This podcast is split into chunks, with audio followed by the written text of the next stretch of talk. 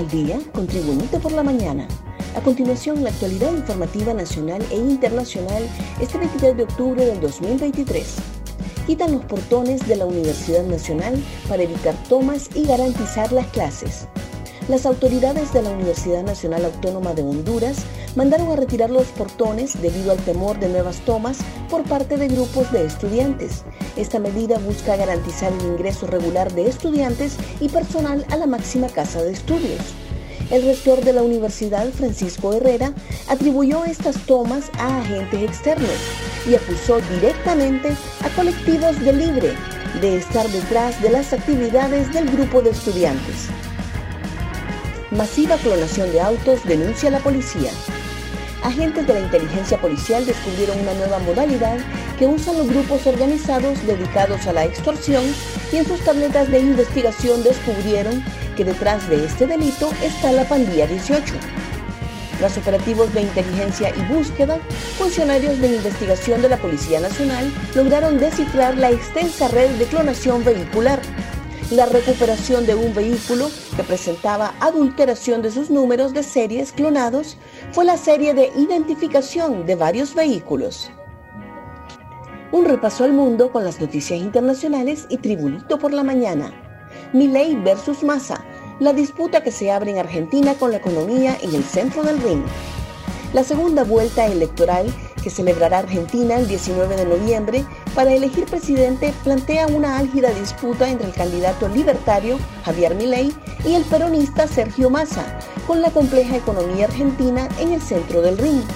El debate queda configurado no solo en términos de los modelos tan diferentes que proponen los candidatos más votados en los comicios de este domingo para rescatar a Argentina de sus profundos desequilibrios económicos, con una inflación galopante, una pesada deuda externa, una actividad estancada y niveles de pobreza en ascenso. Ascienden a más de 5.000 los muertos en Gaza desde el inicio de la guerra con Israel. Al menos 5.087 personas han muerto en la franja de Gaza, controlada por Hamas, por los bombardeos israelíes en represalia por el ataque terrorista del grupo islamita palestino del 7 de octubre, que dejó unos 1.400 muertos y 222 secuestrados. Del total de fallecidos en Gaza, según cifras difundidas este lunes por el Ministerio de Sanidad de la Franja, el 40% son niños y un 22% son mujeres o ancianos. A estas cifras se unen, además, las 15.273 personas que debieron recibir atención médica en el enclave palestino desde el comienzo de la guerra con Israel. Más noticias nacionales con Tribunito por la Mañana. Enfermeras auxiliares en paro por incumplimiento de la Secretaría de Salud.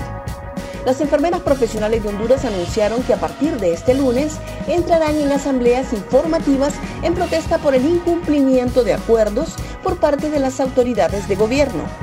Cumplan. Nos hemos sentado junto a ustedes. No nos han dejado de otra que tomar estas acciones, manifestó Dania Cruz, presidenta del Colegio Profesional de Enfermeras de Honduras. La agremiada pidió perdón a la población por las acciones que tomarán pero indicó que las áreas críticas no serán abandonadas. Llaman a la acción para combatir la contaminación por plásticos. Los océanos, verdaderos tesoros de biodiversidad, se enfrentan a una creciente amenaza. La invasión de residuos plásticos comunes como envoltorios de comida, botellas de plástico, bolsas plásticas, pajillas y remos. Cada día estos objetos ponen en peligro la vida marina y la salud de nuestros preciosos ecosistemas marinos. Pero la buena noticia es que todos tenemos el poder de cambiar esta situación. Una llamada a la acción se ha lanzado para unir a la comunidad en la lucha contra la contaminación por plástico. El evento se desarrollará el 4 de noviembre del 2023 a las 9 de la mañana en la playa El Muelle en Tela Atlántida. Pedro Troglio festeja un juego perfecto. El entrenador de Olimpia, Pedro Troglio, dijo sentirse contento porque fue un partido perfecto, sacando esa jugada del inicio que fallamos, las pocas que tuvimos en contra fue por errores nuestros personales y no por juego y con volumen generalizado. Tuvimos buena tenencia. Es un juego más que ya terminó. Y ahora a pensar en lo que viene. Pero siempre es bueno ganar. Eso fue lo que dijo el entrenador del Olimpia, Pedro Troglio, al final del clásico donde sus dirigidos vencieron a Motagua 3 por 0. Gracias por tu atención.